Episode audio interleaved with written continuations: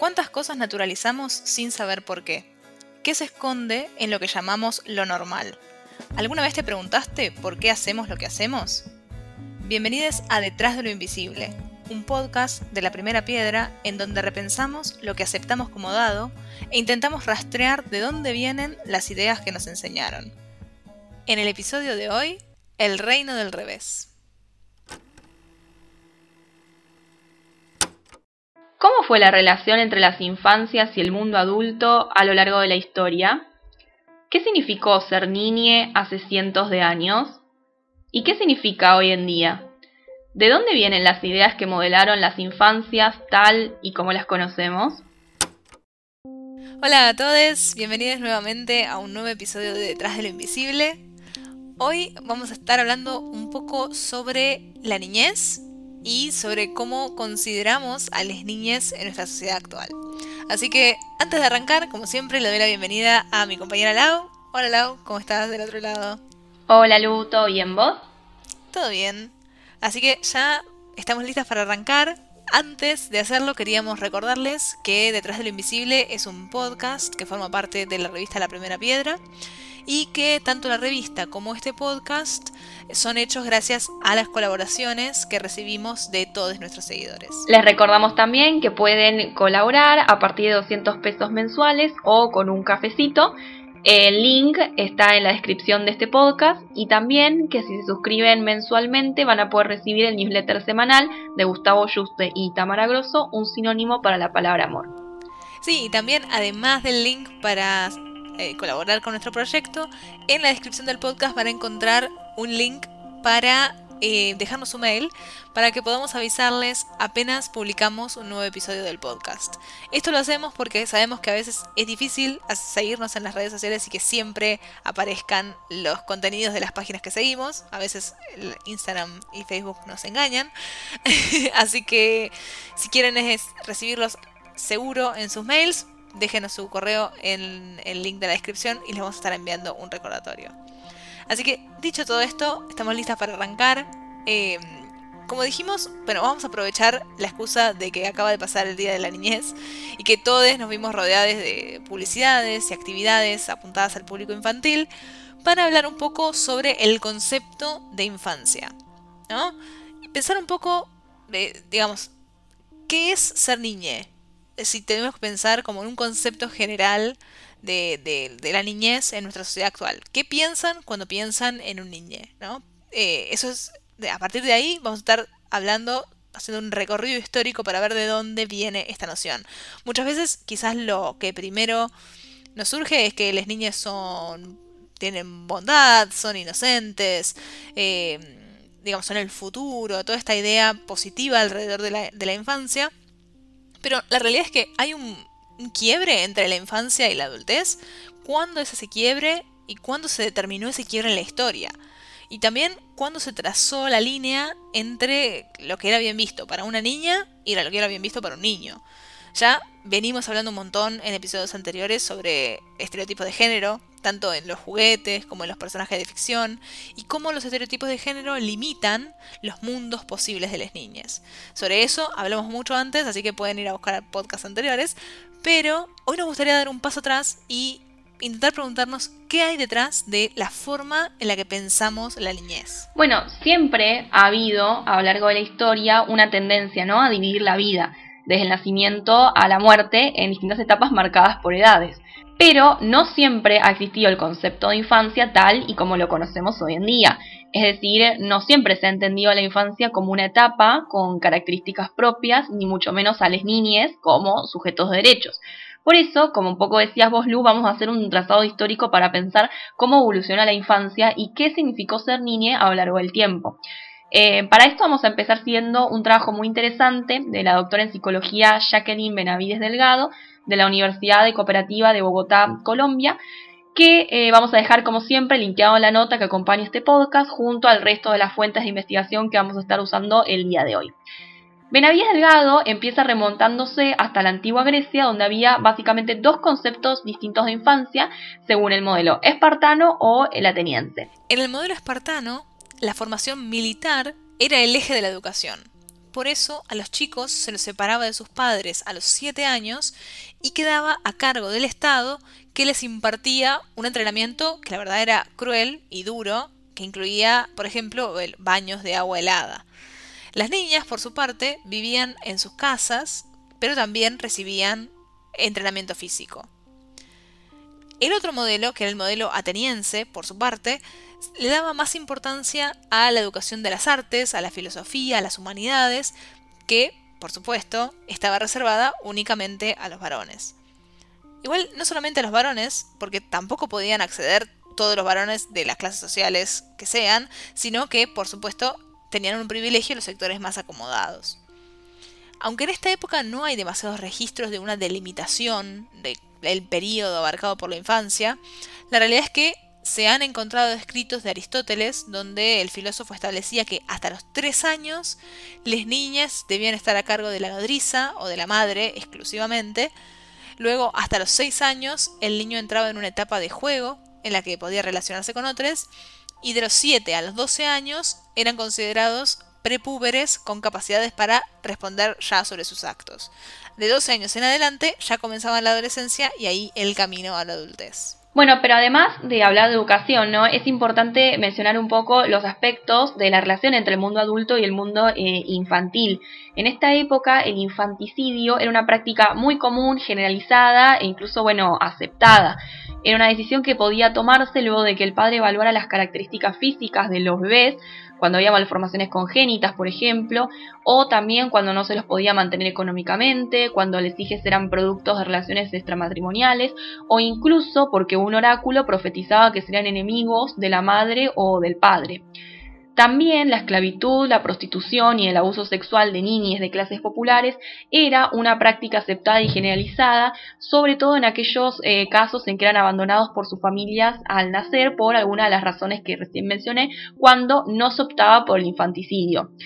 En muchos casos, las niñas entonces solían verse como un estorbo incluso. En este sentido, una etapa histórica que marca un cambio o una especie de quiebre es la Edad Media porque con el cristianismo se empieza a condenar la práctica del infanticidio que disminuye considerablemente a partir del siglo V, lo que no significó obviamente que desapareciera de repente ni que tampoco las condiciones de las infancias eh, mejoraran. Sí, en esa época a muchos se les entregaba desde temprana edad al servicio de señores feudales, de nobles o de monasterios, donde se les obligaba a trabajar.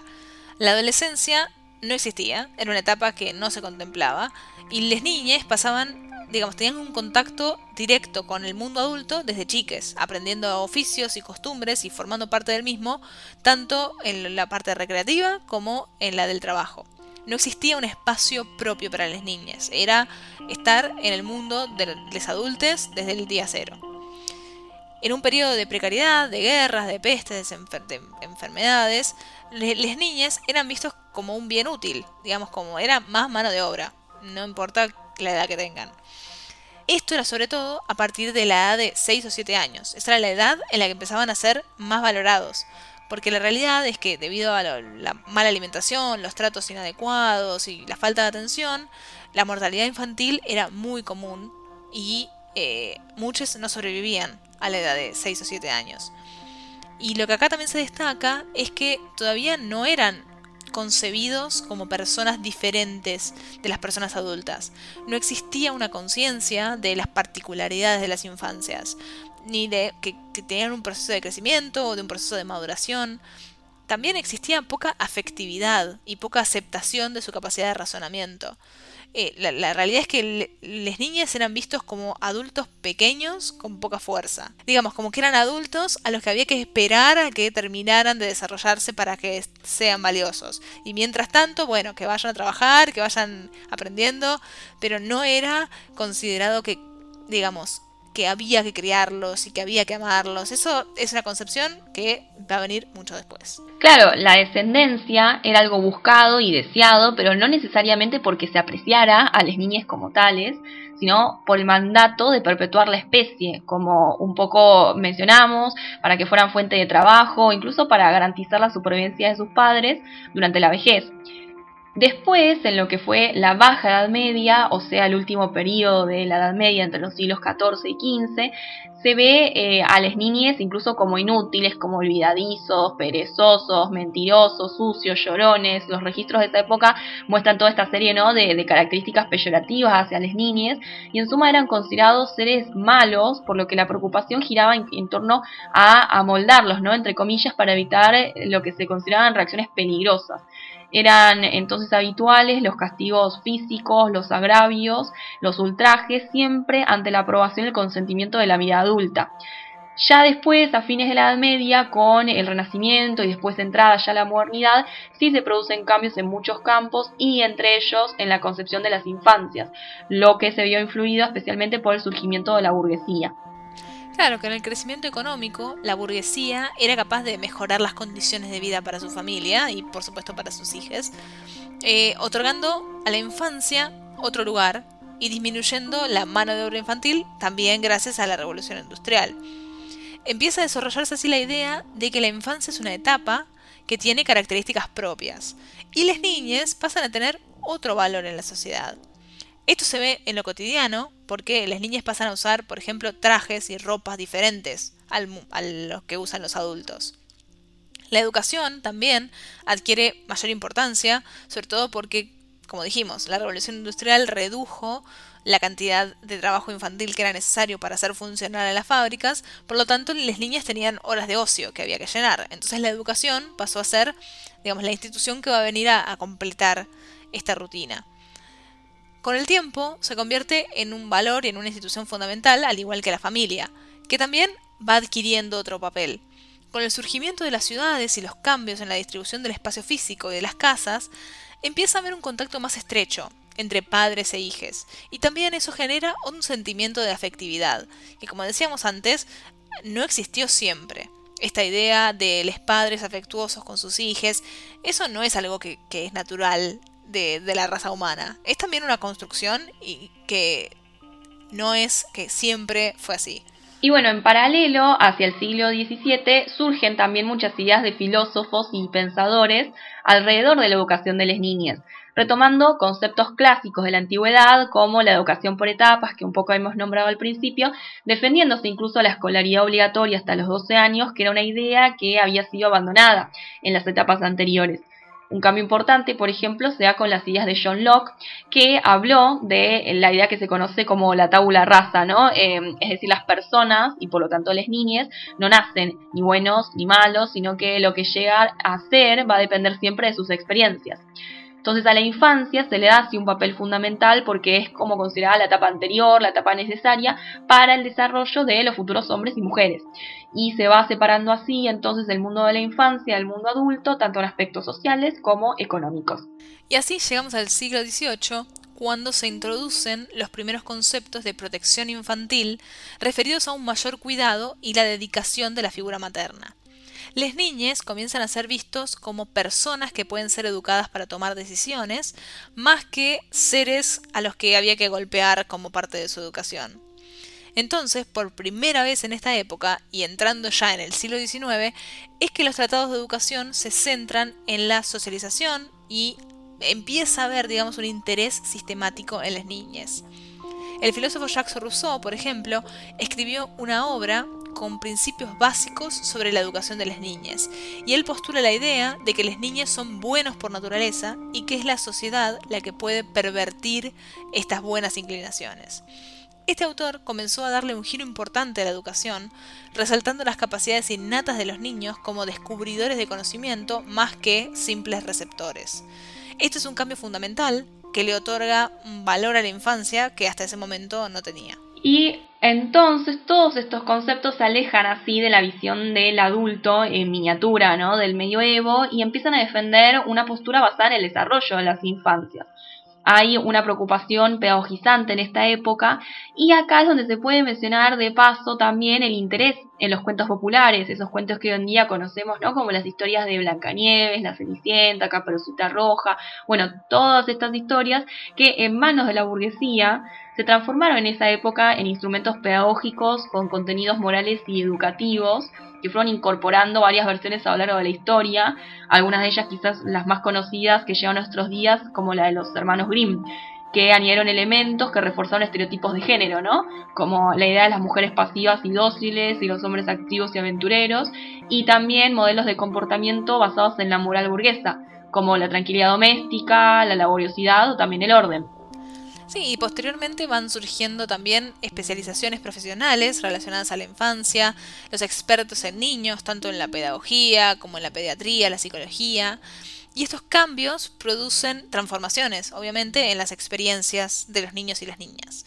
Se difunde así la idea de asegurar a las niñas una infancia apropiada, lo que disminuye la mortalidad infantil, por supuesto, y todo esto viene de la mano de disminuir el valor productivo de las niñas y aumentar, por otro lado, su valor emocional. Es decir, las niñas ya no son mano de obra para la fábrica o unas, unas personitas que van a ir creciendo para convertirse en adultos, sino que son personas que hay que cuidar, que hay que darles las, digamos, eh, las condiciones adecuadas para que crezcan en un en un ámbito que les dé un, buen futuro, digamos, una idea más similar a la que tenemos hoy en día. Ya entrado el siglo XX, la infancia pasa a ser reconocida plenamente como un periodo que tiene características y necesidades propias. Cambia también el concepto de castigo, es decir, ese concepto de castigo antiguo ya deja de existir, y la voluntad de entender a las, las condiciones de cada etapa más relacionadas al disfrute, digamos, no tanto relacionadas al castigo, sino más relacionadas con, el disfrute de las niñas. El juego se convierte entonces también en una fuente para el desarrollo biológico, psicológico y social. En esta época también comienza el camino para afianzar los derechos de las niñas. En 1924, por ejemplo, se aprueba la Declaración de Ginebra sobre los Derechos del Niño, que habla del derecho a contar con los medios para su desarrollo, también contar con la educación adecuada, y esa fue la primera declaración de muchas declaraciones, pactos, conferencias, tratados internacionales, que lo que van a hacer es intentar asegurar los derechos de las niñas alrededor del mundo.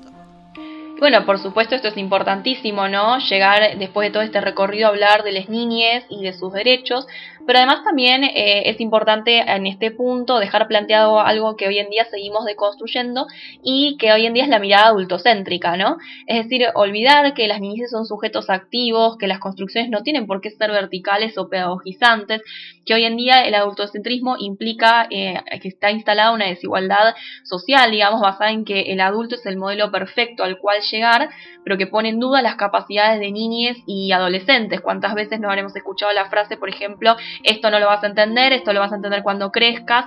Todo eso se basa en esta mirada adultocéntrica que hoy en día eh, se está empezando como a problematizar y también a dejar de lado.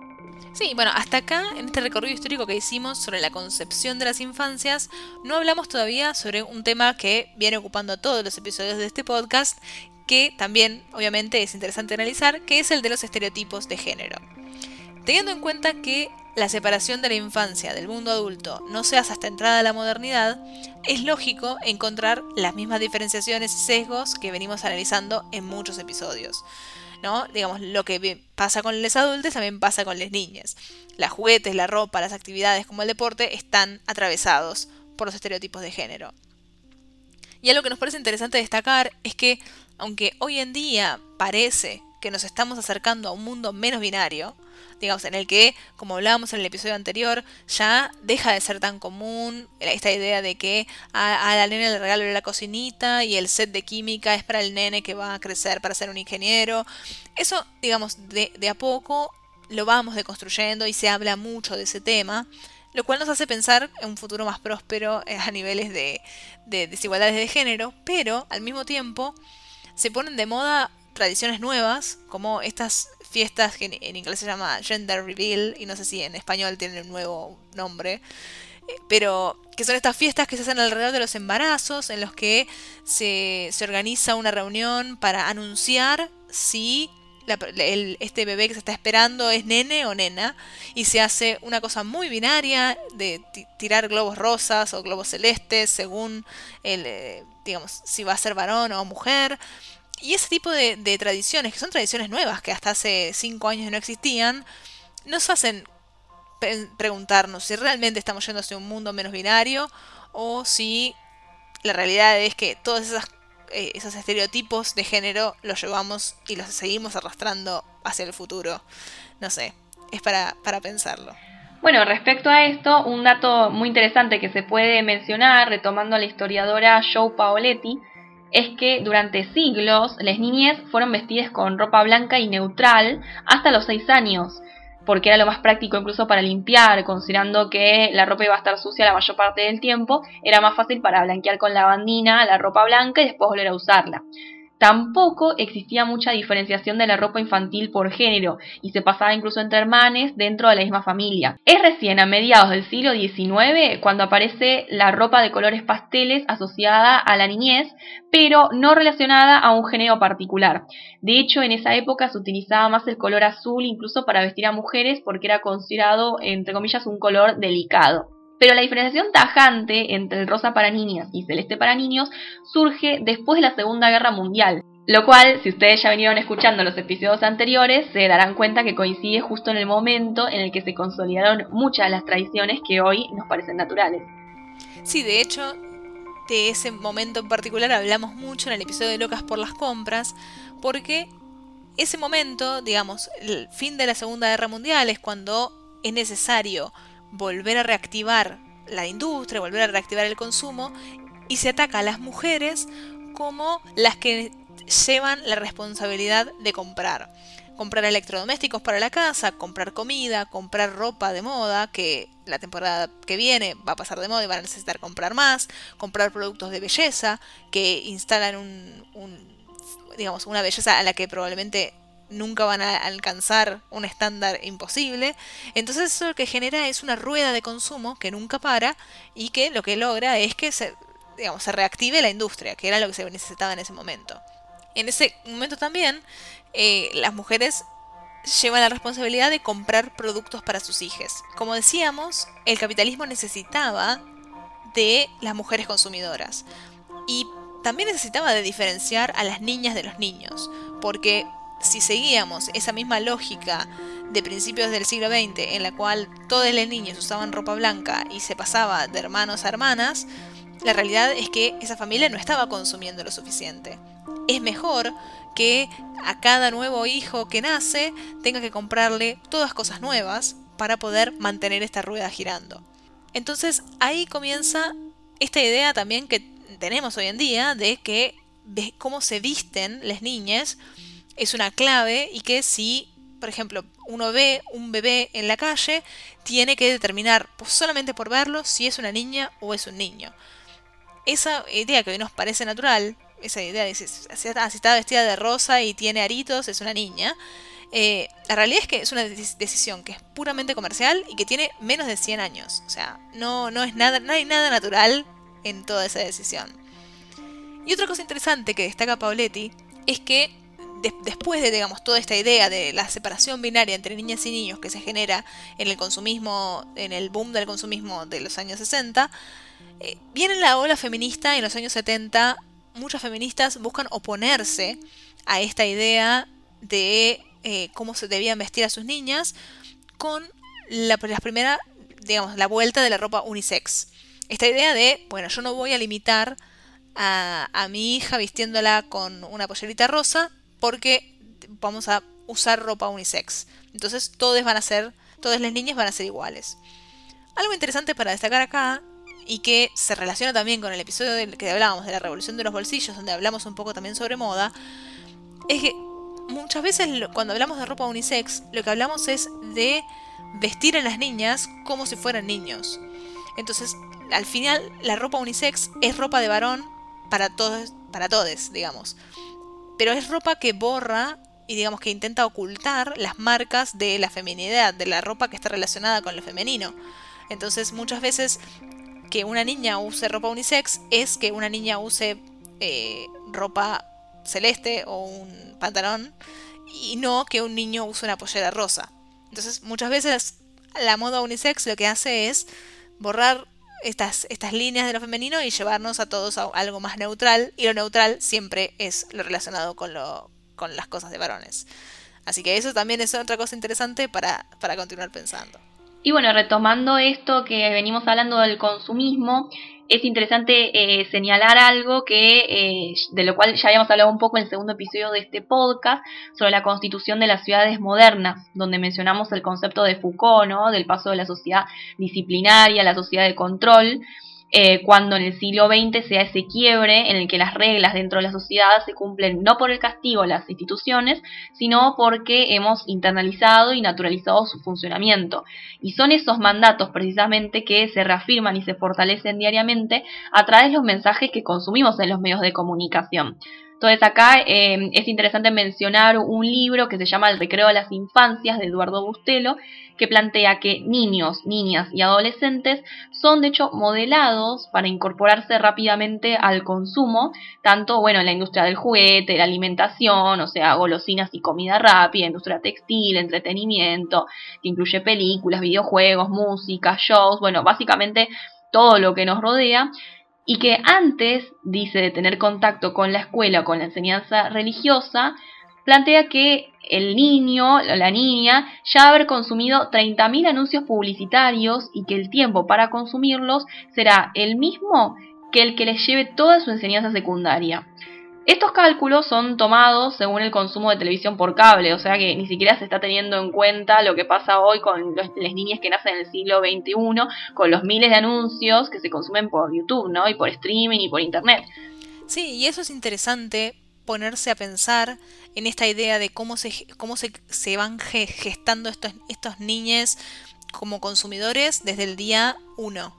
Eh, hace 50 años las niñas miraban televisión pero esta televisión tenía horarios en los cuales eh, había programación apuntada al público infantil. Entonces, sí existían publicidades apuntadas a las niñas, pero estaban reducidas a el horario, quizás algunas horas por la mañana o algunas horas durante la merienda, que la televisión dedicaba al, a la programación infantil. Luego apareció la televisión por cable, en la cual aparecieron estos canales 24 horas de contenido para niñas y por supuesto 24 horas de programación y 24 horas de publicidades. Pero siempre, bueno, es limitado a el, digamos, las cuatro paredes del hogar. Había que estar en casa y había que estar prender, prender la tele para encontrarse con estos anuncios. Hoy en día ni siquiera es necesario estar en casa, ni siquiera es necesario estar enfrente de la televisión porque se puede acceder con cualquier dispositivo móvil en cualquier lugar a contenido ya no solo las 24 horas, un contenido que es incontable la cantidad de horas de, que existe en Internet y en YouTube. Y también son incontables la cantidad de anuncios que existen en estos videos. Entonces, eh, la realidad es que estos niños de, la actualidad eh, crecen en un contexto en el que están constantemente bombardeados por estas falsas necesidades que les genera eh, el sistema como lo conocemos.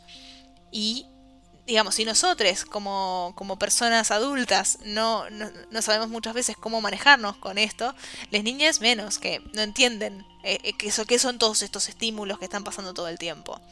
Y como decíamos,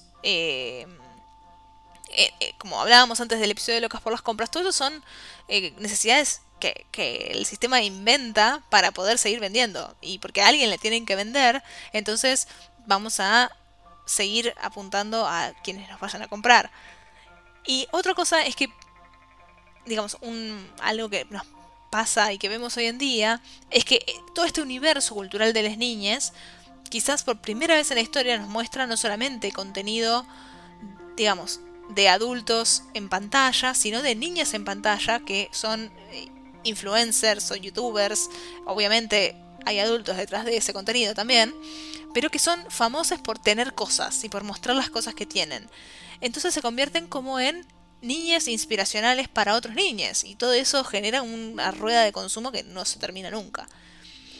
Y también para cerrar un poco el círculo y, volver al principio a lo que pensábamos sobre, decíamos, bueno, ¿cuáles son los, las características que pensamos naturalmente de las niñas. Después vimos que no siempre en la historia fue así, porque al principio las niñas eran un, estorbo y algo que había que, digamos, eh, era como, había que esperar hasta que se pusieran buenos y fueran adultos. Eh, y hoy en día las niñas son esa cosa inspiracional también para los adultos. Eh, las niñas venden, dice Bustelo, publicitariamente a los bancos, por ejemplo.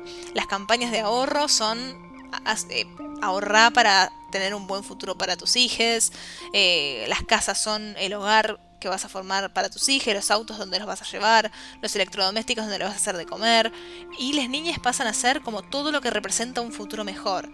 Y también esa, esa idea del cuidado y de, de, digamos, todo lo que hay que darles y todo lo que hay que comprar para darles ese futuro que se merecen.